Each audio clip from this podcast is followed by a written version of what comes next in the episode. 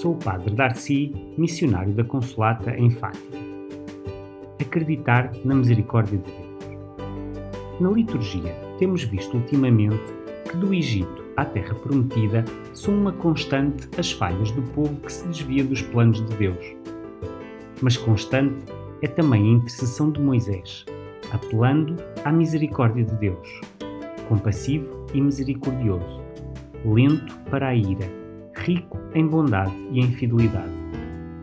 São Paulo acrescentava num destes domingos: sede bondosos e compassivos uns com os outros, e perdoai-vos mutuamente, como Deus também vos perdoou em Cristo. Os papas dos últimos anos apresentaram a misericórdia como resposta às fraquezas e pecados humanos, à miséria e às violências dos nossos tempos. A começar por João 23, que orientou os participantes do Concílio Vaticano II para que usassem a medicina da misericórdia no lugar da severidade. E que costumava dizer: a misericórdia é o nome mais bonito de Deus. E a terminar no Papa Francisco, que tem orientado todo o seu pontificado por esta verdade resumida no seu livro. O nome de Deus é misericórdia. Nele, convida a Igreja a sair da sua zona de conforto e a ir à procura das pessoas onde elas vivem, sofrem e esperam. O hospital de campanha, diz ele, é a imagem com a qual gosto de descrever esta situação da Igreja em saída e que tem a característica de estar onde se combate, onde se vão curar as pequenas e grandes doenças. Emerge cada vez mais o rosto de uma igreja que redescobre as entranhas maternas da misericórdia e que vai ao encontro de muitos feridos, necessitados de compreensão, de perdão, de amor e de escuta. A nós pede-se hoje que acreditemos nesta verdade e a vivamos na vida de todos os dias. É acreditar naquilo que Jesus disse e pediu: sede misericordiosos, como o Pai do céu é misericordioso. De que modo? Vivendo esta verdade na nossa relação com Jesus e praticando as obras de misericórdia.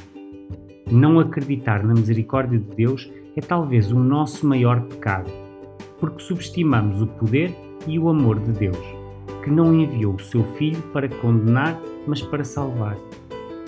Ninguém de nós merece o perdão de Deus. É Deus que nos oferece pela sua misericórdia. Sobretudo, não duvidemos deste perdão sabendo que não há miséria humana que possa superar a misericórdia divina. Acreditemos na Sua misericórdia e ofereçamos-lhe as nossas fragilidades e os nossos pecados. Nos meus apontamentos, que fui conservando ao longo dos anos, encontrei uma história contada por Chiara, de um grande santo que se tinha retirado no deserto para poder viver melhor em união com Deus. Viver menos distraído, pelas coisas deste mundo e compreender sempre mais quem é Deus e quem era Ele. Deus, o tudo, o santo dos santos. E ele, um pobre pecador. Os erros e as omissões da sua vida passada pareceram-lhe tão graves diante de Deus que teve medo e iniciou uma vida de rigorosa penitência.